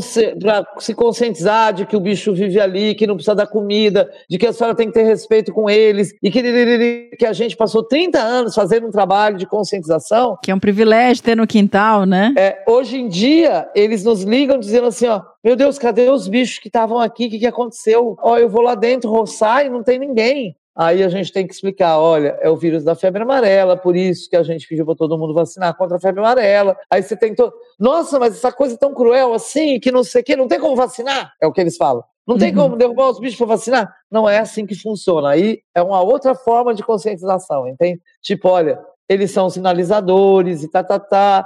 E aí você tem que fazer toda uma outra é, conscientização. Mas se o senhor vê um ou dois aí, o senhor me avisa imediatamente. E é, é isso que tem acontecido. Então, o que, que a gente vê? Fragmentos que a gente via é, 30, 20, a gente, a- alguns fragmentos não encontra mais nada. Outros você fica sabendo da existência de um ou dois, vai lá para ver se é mesmo e assim vai. Mas a perda foi muito grande. Aqui, no estado de Santa Catarina, foi assim, arrombante, né? Rio Grande do Sul também. E, por exemplo, norte da Argentina, eles calculam que tem 50 espécies. Sim, espécimes só. Se bater outra febre amarela lá, acaba com os bichos de lá. Isso que eu ia perguntar, porque na verdade a febre amarela foi descendo, né? É, agora parece que tá em Minas, né? É, o que que explica, é, porque já tinha tido surtos antes, agora esse foi, o, o bugio ele é muito sensível à febre amarela, né? Ele não é, tem vários primatas que pegam, mas acho que o bugio é um dos mais realmente suscetíveis a... 72 horas ele morre. Que isso, Zelina? E a gente não sabe, por exemplo, nós não temos é, relatos de sobreviventes. Entendeu? Sobreviventes que eu quero dizer assim, ó, que pegou a febre amarela e se recuperou. Eu não tenho relatos disso. Eu tenho relatos sempre de pegou a febre amarela e morreu. Agora, esses três que sobraram na minha área, a gente, como a gente tem conhecimento dos animais há 30 anos, que a gente acompanha, não sei o quê, a gente sabe de que grupo que eles são, que eles são é, sobreviventes. Que é o grupo da pedreira, do Fofão da Pedreira. Tem ideia que o Fofão da Pedreira tinha 32 anos? Hum, E eu fui ver ele morrer de febre amarela. Nossa senhora. Porque assim, ó, quando eu conheci o Fofão da Pedreira, ele já era um macho adulto, ele já era vermelho. Uhum. Então, e foi há 30 anos atrás que eu me apaixonei por ele. então, não casou comigo em 30 anos, foi, foi por isso. Aí, Você tava insistindo ali, né? insisti, fiquei 30 anos na mata com ele, ele não casou comigo. Olha, que coisa. Mas aí, ó, se você parar pra pensar, quando eu conheci ele, ele já era macho adulto. O macho adulto é de 5 a 6 anos a mais, tá? Ele tem que ter seis- de 5 a 6 anos, certo? Uhum. E eu fiquei com ele 30 anos, então ele tinha, no mínimo, 32 anos. E é declarado para a espécie que eles vivem até 20, 25 anos. Não. E as fêmeas que eu tinha ali no mato já tinham 27 anos, 26 anos, entende? Então Sim. todos eram. Eh, Tinha os jovens que nasceram, tudo, que tava, o fofão da pedreira já tinha sido substituído como alfa pelo filho dele. Um filho dele ficou como macho alfa nessa, né, nesse andar das carroças e ele virou o vovô legal, sabe? Aquele que ajuda a carregar bebê e ajuda a vocalizar e tal. E ele estava ali no grupo, entende? Mas ele estava, ele continuava, continuava fofão da pedreira. Só que o que, que acontece? O pelo deles vai ficando mais amarelo, mas um amarelo mais amarelado do que avermelhado brilhante, entendeu? Uhum. É, um, é um tom diferente. Fica mais palha, vamos dizer assim, fica mais cor de palha, enquanto o outro fica mais é ruivo, bem vermelho. Então, se você parar para pensar que essa história foi quebrada no meio e agora começa a ser uma nova história. O que acontece? Esses três que sobraram, a gente está num período de habituação. Hum. Aí você fala, mas eles já não eram habituados? Ah. Eram, mas o que acontece? Eles não sabem que não fui eu que matei eles. Eles ainda estão naquele espanto de será que vai morrer mais alguém aqui? Sei lá. Quando a gente está lá embaixo, né? Que nem sexta, sábado, domingo, a gente estava embaixo deles. Eles ficam te olhando assim, lá no topo da árvore, te olhando o tempo todo. Eles identificam, eu acho, provavelmente, que sou eu e tal e tal, mas eles ficam o tempo todo, sabe, qualquer movimentada que a gente dá, eles ficam meio assustados, meio apavorados. Então, eu fico pensando, eu penso assim, meu, se nós passamos por tudo isso com Covid, imagina esses bichos. Morreram 54 com quem eles conviviam. E eles não conseguem entender o porquê. Eles não sabem que é uma mosca, que é, que é um mosquito que picou. Não, em 72 horas, realmente caiu do lá, foi cair no macaco, né? Cai o macaco, entende? Cai. Agora, por que, que esses três sobreviveram? Eles são resistentes à febre amarela ou eles levaram a maior sorte de não ser picados? É. Entendeu? Tem um monte de questão que a gente fica eh, se perguntando o tempo todo. Agora, é triste, você entende? É tri... O dia que eu entrei, que eu andei, andei, andei, andei, fui por todo. Assim, ó, eu sabia onde eles se localizavam. Então, eu fui em todos os sítios de localização e tal, em nada. Aí eu fiquei andando de fevereiro, né, desse ano que foi mais ou menos liberado, março, até o mês retrasado foi quando a gente encontrou os três. E agora a gente vê que os três estão numa, área bem. Primeiro eles, eles andavam o morro todo, então era igual achar uma agulha no palheiro, né? Uhum. Sabe aquela história? Eu subo o morro hoje, onde será que eles estão? Entende como que é? Sim, Por mais sim. que eu conhecesse a sua história, é como se fosse uma história nova que eu estou contando. Por todos os sítios que eu ia, eu não encontrava, não encontrava, não Sim. encontrava, não encontrava, não encontrava. Mas eu falava, meu Deus, a pedreira sempre teve gente, tem que. Aí nós achamos os três na pedreira. Depois que achamos os três, a gente tem conseguido localizar eles todo dia. Mas acompanhar para fazer comportamento, Não. Porque eles é como se eu tivesse reiniciando um trabalho de estudo de comportamento. Mas é, tá se- vai ser uma boa história a se contar no futuro, eu digo assim, porque você vai conseguir entender muita coisa do que aconteceu, sabe assim? Mas é chocante, Nossa. porque Serginho, o Sérgio Lucena Mendes e o Bica Marques, o Sérgio passou por isso lá no Espírito Santo e ele mostrou uma foto no congresso chocante do número de ossadas que tinha em cima da bancada que eles iam estudar, que era muita, é muita, é coisa absurda. E o, e o Bica Marques passou a mesma coisa no Rio Grande do Sul e ele conta a mesma história, entendeu?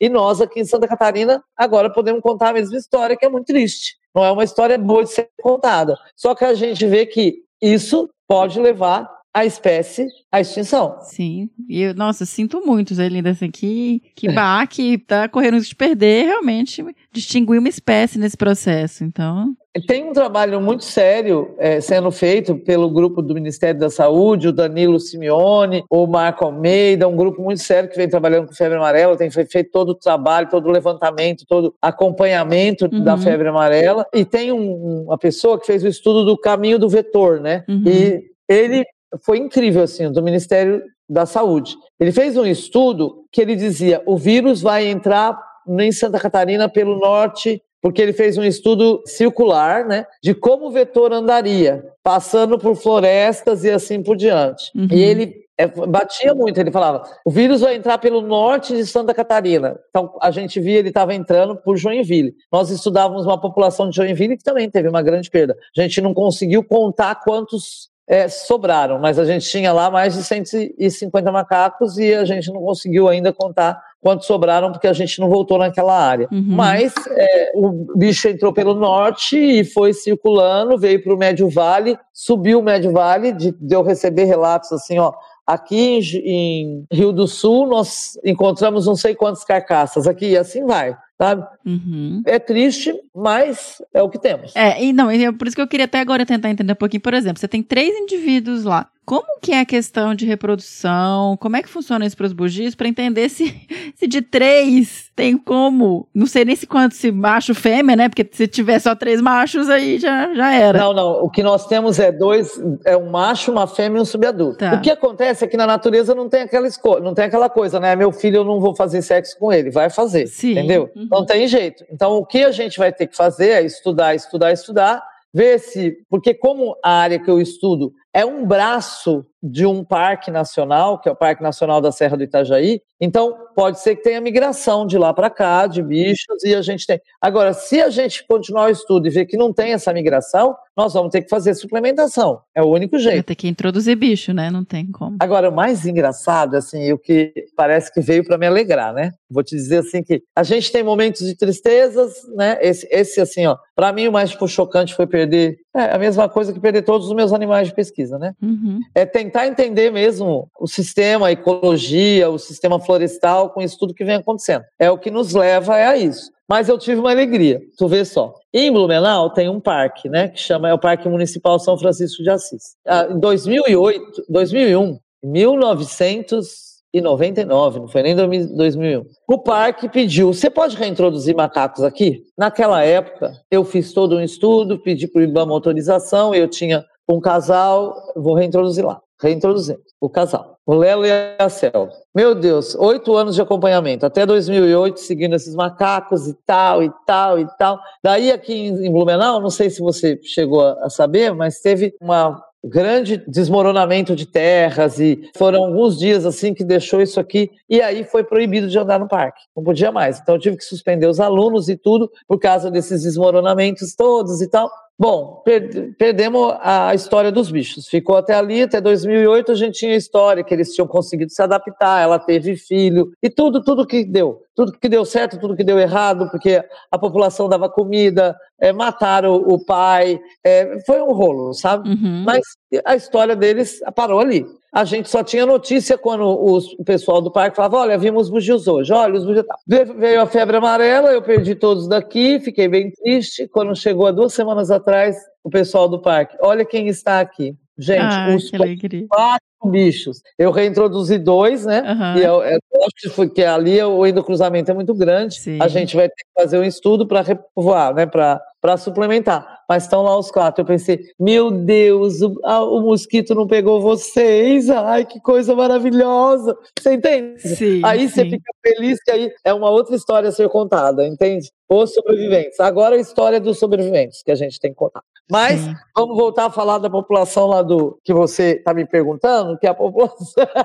Por exemplo, eu imagino que exatamente por causa de endocruzamentos, etc., a variabilidade, assim, vai ter que ter algum tipo de manejo. Mas eu queria tentar entender como que funciona na população sem estar nesse momento crítico, assim, esse processo de reprodução, de tempo, para até para assim, para as populações que não estão tão com três indivíduos, mas que diminuíram, por exemplo, como é que é essa capacidade de, de crescimento e de estabelecimento de novos grupos e etc. Assim, ó, eu vou te dizer. O bugio, ele não tem um período reprodutivo. Porque Uhum. os- algumas espécies têm, reproduzem em- no verão, reproduzem no inverno. Não tem isso. Aqui a gente tinha nascimentos ao longo do ano, entendeu? E por mais que a gente tentasse fazer, ah, mas aqui teve mais. Não, eles tinham, a reprodução vai ao longo do ano. E os bugios só têm um filho de cada vez. Uhum. E a gestação dura seis meses. Tá. E aí eles demoram mais um tempo até o desmame para fazer outro filho. Então você faz ideia do tempo que vai levar para você ter uma, um repovoamento, né? Sim. Não é uma coisa assim de hoje para amanhã. Para você ter uma reconstituição de toda essa estrutura grupal e tudo mais, vai levar uns uns 10 anos, vamos colocar assim, entendeu? Porque se eu pensar em, em migração do parque até aqui e uma série de outras coisas,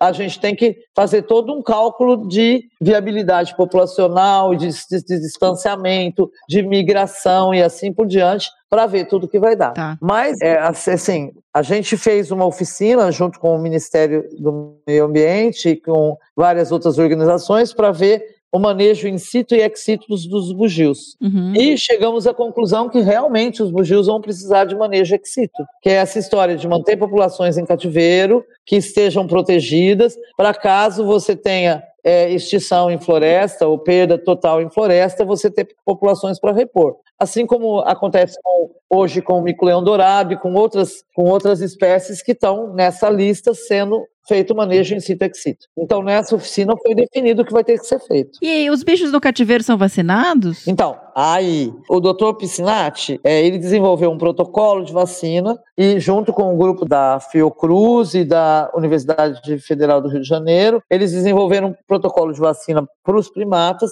que funcionou muito bem com a luata e com o mico-leão dourado, tanto é que no mico-leão dourado já está sendo ministrado a vacina até nos que são de vida livre, porque você consegue capturar fácil, né? Você coloca Uhum. a armadilha com um serva e eles vêm. Mas bugio não é assim, né? Para você capturar um bugio, você tem que dar de ar, ele cair, você aí assim por diante. Mas nos cativeiros daria para vacinar. Então o que, que nós fizemos? Conversamos com o doutor Piscinati e entramos como uma população adicional do programa de pesquisa e aí nós vamos vacinar os macacos até, a gente acredita que até o final do ano, porque pensa bem que eles estão tudo embaixo de uma tela. A gente, assim, todos os Nossa. cativeiros de todos os lugares do Brasil foram telados Uhum. para a proteção dos macacos. Só que para eles isso é terrível, porque a visibilidade para fora é pequena, eles ficam é, em ambiente mais sufocante e assim por diante. Então isso para eles é terrível. Então para o bem-estar e para a melhoria de vida desses animais a gente tem que vacinar. Então já tem. E, é, e que vacina é usada? É a vacina humana fracionada. Uhum. Ela é fracionada, então se dá uma. uma é, o Instituto Manguinho sabe quanto vai de vírus em cada uma das ampolas que é destinada aos municípios, entendeu? Sim. A ampola número tal tem não sei quanto de, de, de vírus. Então, quando a gente receber o frasco da vacina, o professor Marcos Freire ele faz os cálculos de quanto a gente tem que ministrar em cada macaco, por peso de macaco, entendeu? É como se fosse uma criança pequena, né? Assim, sei lá. Um... É que eles já fizeram esse experimento de ver qual o fracionamento ideal, entende? Então aqui vai ser a população teste maior, que a gente tem 44 é, bugios, então esses 44 seriam, é, serviriam para aumentar o N populacional para garantia da vacina. É igual é feito com a vacina do Covid, com as outras vacinas. Ah, é um Uhum. grupo experimental? Não, é um grupo experimental de sobrevivência, é diferente.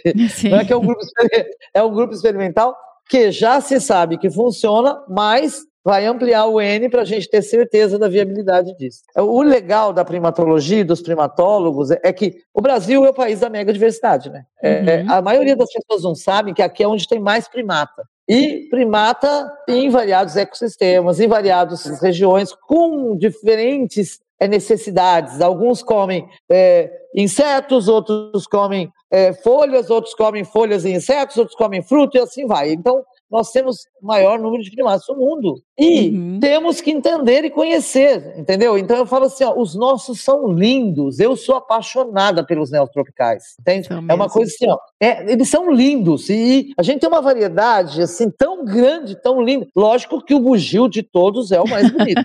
É, não tem- Sim.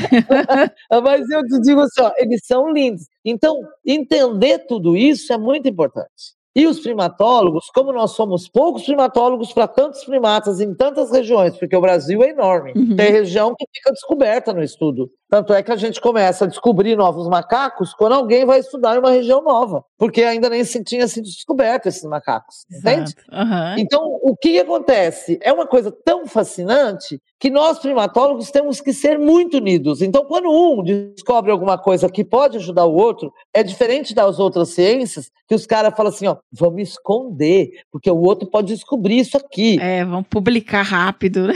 Não é assim, gente, vocês sabiam, é assim, é um telefone sem fio, né? Vocês sabiam que não sei o que sujo.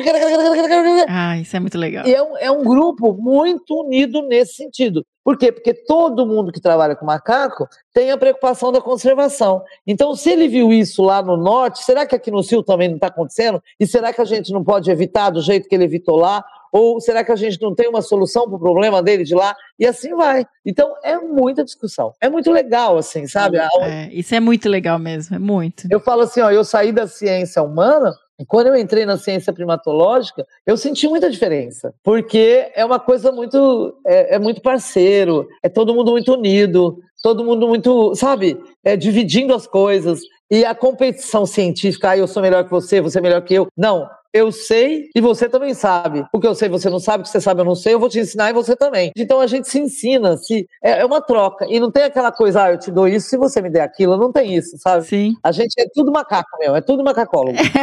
É muito bom. É, uma- é- é muito gostoso. Ninguém entende muito como a nossa ciência, a, a primatológica, é tão diferenciada. Porque a gente é muito unido. Você não tem noção. No- a gente não vê rixa de, ah, o fulano é melhor que eu, ou eu sou melhor que o fulano, sabe? As estrelas brilham todas no mesmo nível no céu, eu acho, sabe? Então não tem um que é mais estrela que o outro. É muito legal, eu gosto muito. Lógico que tem quem tem mais experiência e quem tem menos. Uhum. Então, eu, por exemplo, qual- qualquer problema que eu tenho, eu ligo, doutor Piscinato, me ajuda aí, dedededede", e ele me ajuda. Ô, Olha. Bião, me ajuda aí.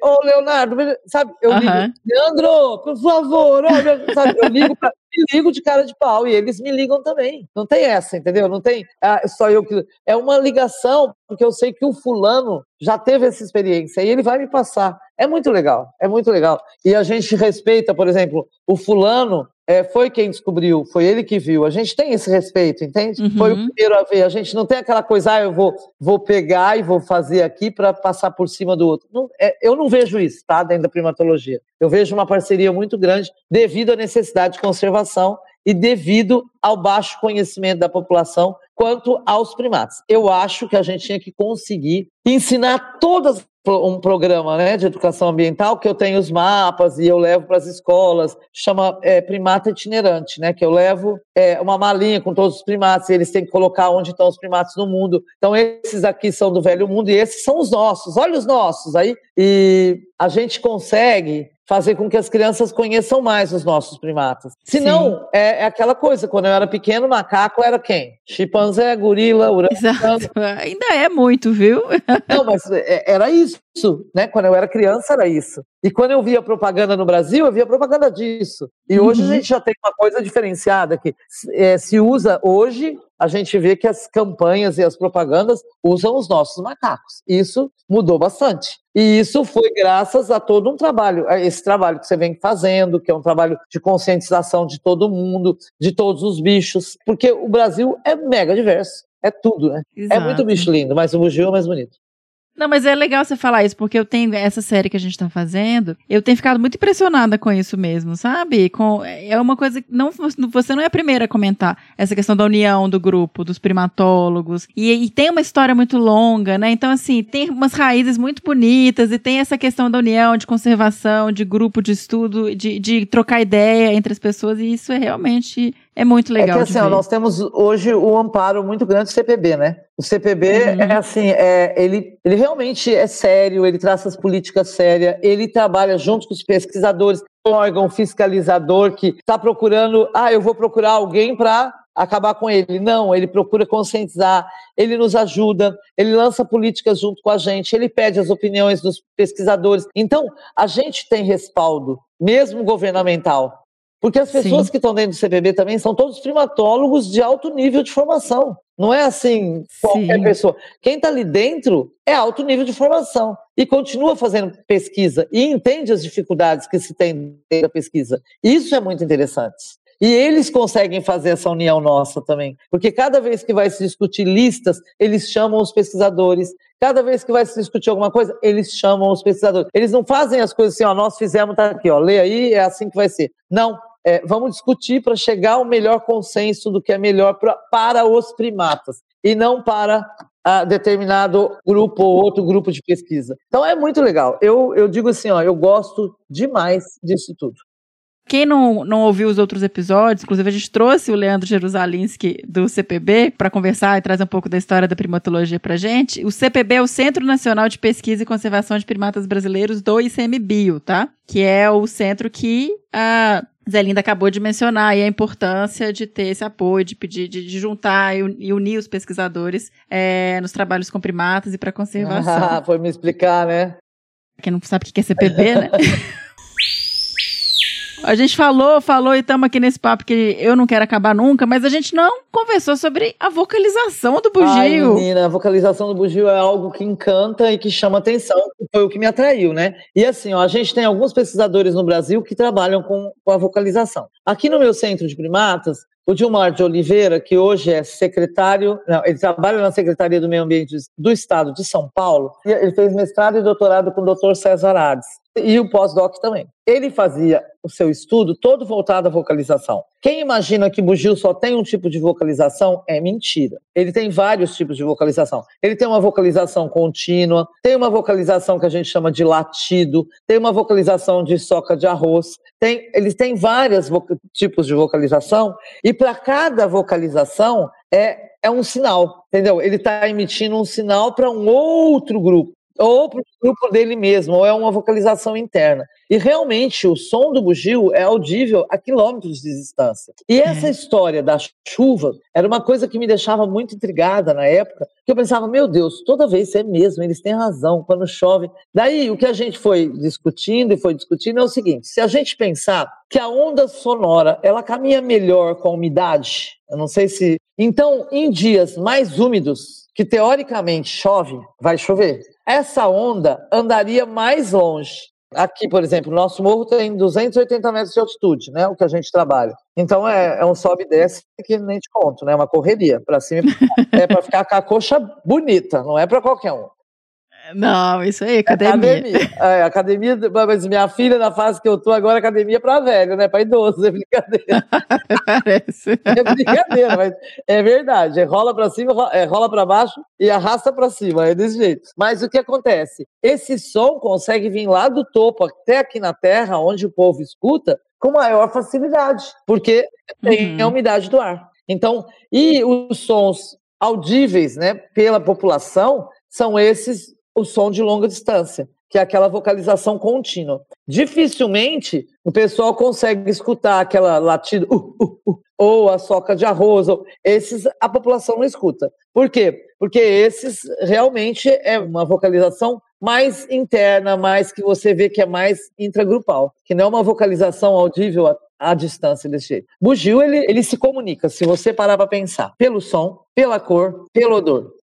E, e tudo intenso, né? O som é intenso, a cor é intensa. Pensa né? bem, é uma fêmea, eu sei, agora eu sempre fui fa- fanática pela cor, né? Porque foi o que me Uhum. encantou a primeira vez que eu vi o sol batendo contra aquele pelo vermelho e, e deixou assim aquela imagem que não sai da minha cabeça até hoje. 30 anos eu tenho a primeira imagem assim fixada na minha cabeça. Sabe aquela coisa assim que é, eu me lembro a minha reação, né? Que foi Uhum. algo assim encantador. E é até hoje encantador quando eu encontro eles na mata, meu Deus. É uma coisa bem, bem fantástica. Agora mesmo que eu tenho que correr atrás de três, né? Que eu fico. eu fico quase meio louco. Corre atrás do fiote. Não, é brincadeira. Mas eu corro que nem uma louca. Se eu vejo, não tem.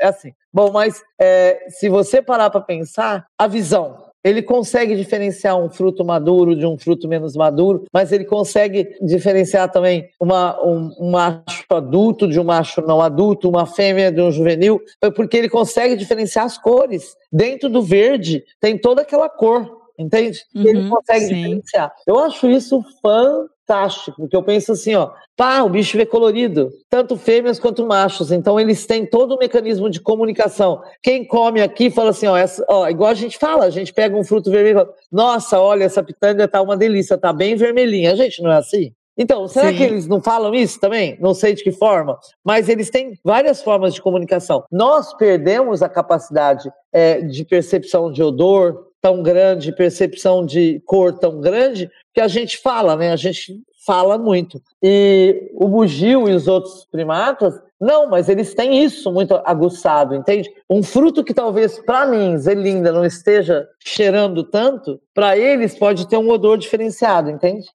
Eu acho isso fantástico, ele ter várias formas de comunicação e integrar essas várias formas e chegar a um resultado. Você entende? Tipo assim, é, não sei como, eles chegam a comunicar o outro que, ó, vamos nessa direção, porque ali tem fruto maduro, ali tem é, recurso alimentar. Ou... Ai, eu acho isso fantástico. E assim, ó, a gente não consegue compreender porque nós não somos da espécie deles. Porque se a gente fosse, a gente conseguiria. Tudo que a gente faz é tentar inter- interpretar da melhor forma possível sem fazer interferência humana. Uhum, Ciência claro. é muito bom. E primatas é melhor ainda.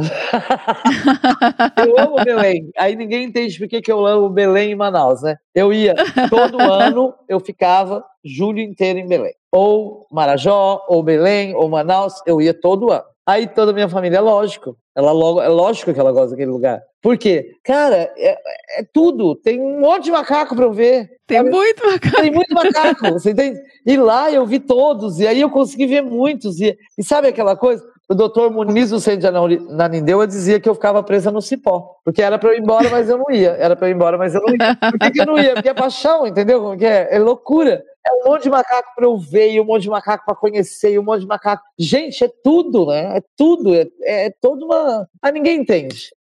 Entende? Inclusive, eu queria que você mencionasse rapidinho aqui antes da gente fechar, que você tá fazendo um curso, inclusive pensando nessa questão do Primate Watching, né? Que eu sou super defensora, eu acho que é uma ideia fantástica. que é isso, igual você fazia lá pra, pra Belém, pra poder ver os bichos, né? Tomara que a população de Bugi volte, recupere, para que as pessoas possam também vê-las aí. Mas isso é uma iniciativa muito legal também, Eu né? pensei assim, a gente pensa muito no trabalho de educação ambiental, porque eu vou te falar uma coisa, um trabalho de educação ambiental formiguinha. 30 anos que a gente trabalha com eles, nós temos um cativeiro científico, em cativeiro científico não tem visitação, é proibida a visitação. Eu não posso deixar as pessoas entrarem lá para ver os macacos, mas todo mundo quer ver, e todo mundo pede, e aí de vez em quando eu faço, então, grupos para ir para a floresta para ver os macacos. E a gente selecionava o grupo, então, eles vão ver sempre da Licurana, anda, a gente anda na trilha tal, e eles vão ver o da Licurana, Fica um aluno lá em cima junto com os macacos, eles chegam, a gente mostra e assim vai. Então veio gente do mundo inteiro. Com todo o desenvolvimento dos trabalhos que a gente tem,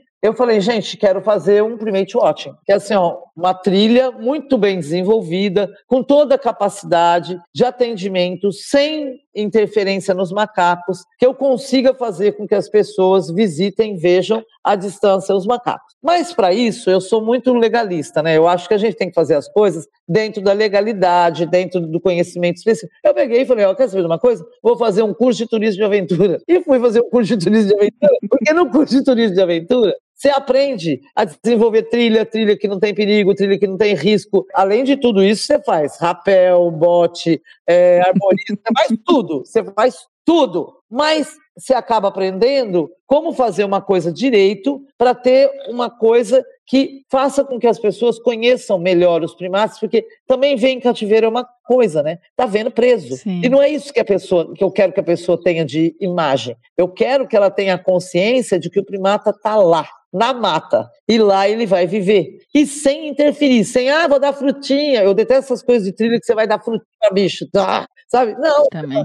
Andar na mata, você vai ver que tem figueiro, tem licurâmina, tem embaúba, tem, tem pau-jacaré, tem as árvores que tem. E tem o bugio. Olha lá, tá vendo? Ele precisa de tudo isso para viver. Ele não precisa da tua bananinha. Ele não precisa Exato. de um mãozinho, sabe assim? E olha lá, ele tem uma família, você tá vendo a família dele? Sabe aquela coisa que a pessoa consegue ver e vai conseguir sentir o que é a vida de primata? Por isso que eu vou fazer o curso. Eu formo, né, dia 8 de dezembro. Parabéns. Inclusive, é buscar, vai ter até rapel para procurar primatas em áreas remotas, né? Que você tem que. A última aula é de escalar. Imagina eu escalando. Mas aí, você pensar, né, que pode ter área que eu preciso escalar para ver macaco, vai ser bom, né?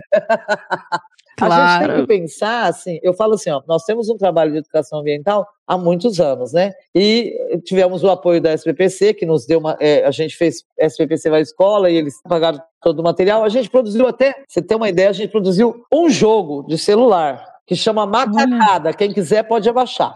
Olha, vou procurar. é, tem tanto para o Apple quanto para o Android. É muito legal. A gente desenvolveu esse joguinho que é para quando a gente vai para as escolas, as crianças que têm conseguem fazer jogar com a gente. E a gente tem todos esses outros jogos, que é, tem jogo de tabuleiro é, mostrando como é que é o vírus da febre amarela, tem jogo de tabuleiro mostrando toda a sequência de que o bugio faz na floresta, tem várias coisas, tem mapas enormes com todos os animais e a gente ganhou as imagens todas dos macacos, olha que coisa mais linda, isso eu tenho que citar, do Stephen Nash. Ele Ai, deu adoro. todas as imagens de todos os nossos jogos, foi o Stephen Nash que deu, para você ter uma ideia. Eu escrevi uma carta para ele pedindo se ele podia me ceder algumas imagens para eu fazer o mapa do Brasil e do mundo com os macacos que existiam. Ele mandou tudo pronto, os macaquinhos Nossa. com os Gente, é uma pessoa incrível, Stephen Nash. Fez assim, foi algo que eu até hoje tá tudo lá, Stephen Nash em todas as, as figuras, tudo, tudo, tudo. Mas é demais, né? Quer dizer, é isso para ajudar na conservação. Por quê? Porque Uhum. Esses jogos podem ser usados pelo Brasil inteiro, podem ser usados por todo mundo e tem tudo a imagem dele. É uma pessoa incrível, maravilhosa. Eu não ia conseguir produzir aqueles desenhos de jeito nenhum. Vou te dizer, É, não, ele é é demais. É só para não esquecer de citar as pessoas importantes na vida dos primatas, né? Não é na minha vida. As pessoas importantes na vida dos primatas. Exato. Zé Linda, eu queria te agradecer enormemente por participar aqui com a gente, trazer tanto conhecimento e tanta alegria e paixão de falar com os bichos, além da parte toda científica que você trouxe. E eu torço realmente para que vocês consigam, né, com essa união dos primatólogos, aliás, eu não torço, eu tenho certeza que vocês vão conseguir, com o tempo, com manejo, com população ex situ, in situ, conectando áreas, restabelecer esses bichos aí e tentar retomar, em longo prazo que seja, a população dos. Miriam, eu quero agradecer muito você e dizer, olha, desculpa, a gente ficou falando milhões de coisas, né? Acabamos é, voando e voltando, mas que a gente consiga levar a esse povo que está nos ouvindo um pouco do que é trabalhar com primata, um pouco do quanto os, e também o quanto os bugios são importantes, sabe, para todo esse ciclo, o quanto Sim. ele é importante para a vida das pessoas. As pessoas começaram a sentir falta do barulho deles na floresta e começaram a sentir tristeza e dor no coração, porque a gente não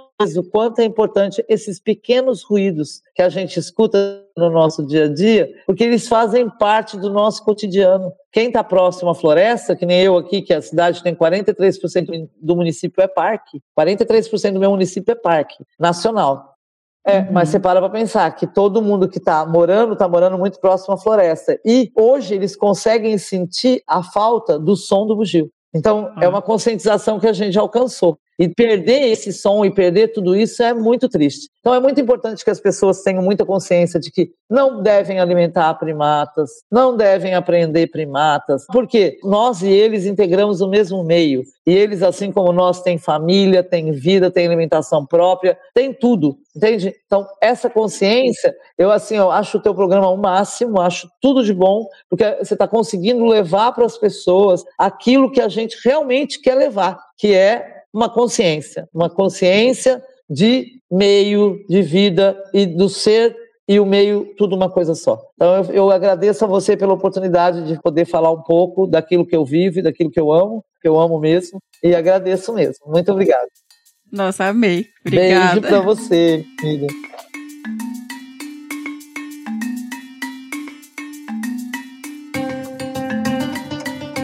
E esse foi o Que Bicho é Esse sobre o Aloata Guariba, esse bicho incrível, fascinante. Eu espero que vocês tenham gostado. Eu gostei bastante. E agora a gente precisa tocar o som do bicho do próximo episódio. Toca aí, senhora.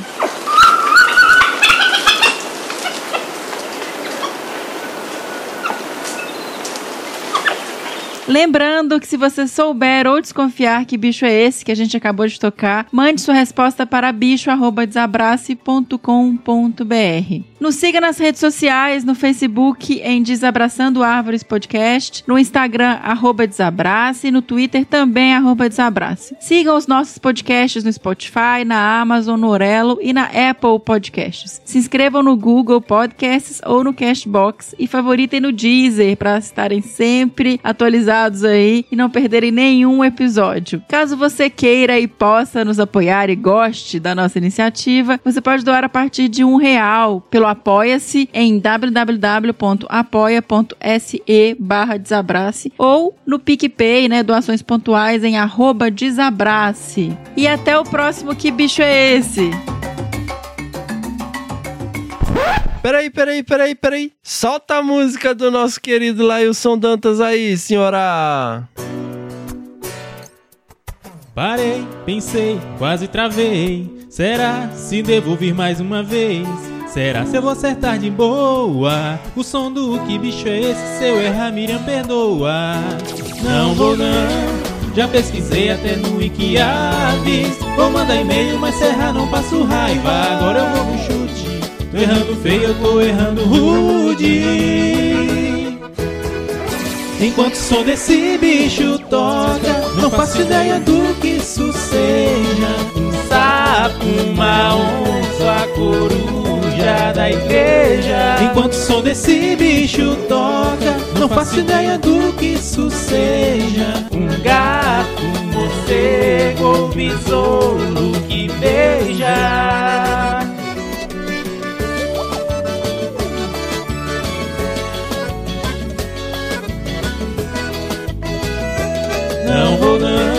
Já pesquisei até no Wikiaves Vou mandar e-mail, mas se errar não passo raiva. Agora eu vou no chute, tô errando feio, eu tô errando rude.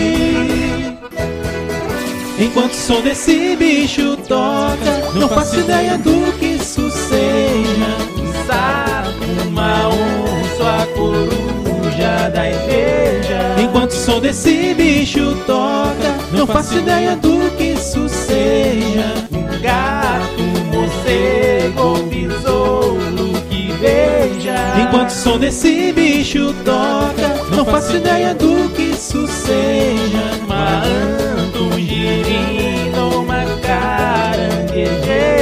Enquanto o som desse bicho toca, não faço ideia do que isso seja. Eu sei, é difícil, não dá de bandeja. Enquanto o som desse bicho toca, não faço ideia do que isso seja. Mas mande um e-mail e não devolverá. Mais um produto com a edição do Senhor A.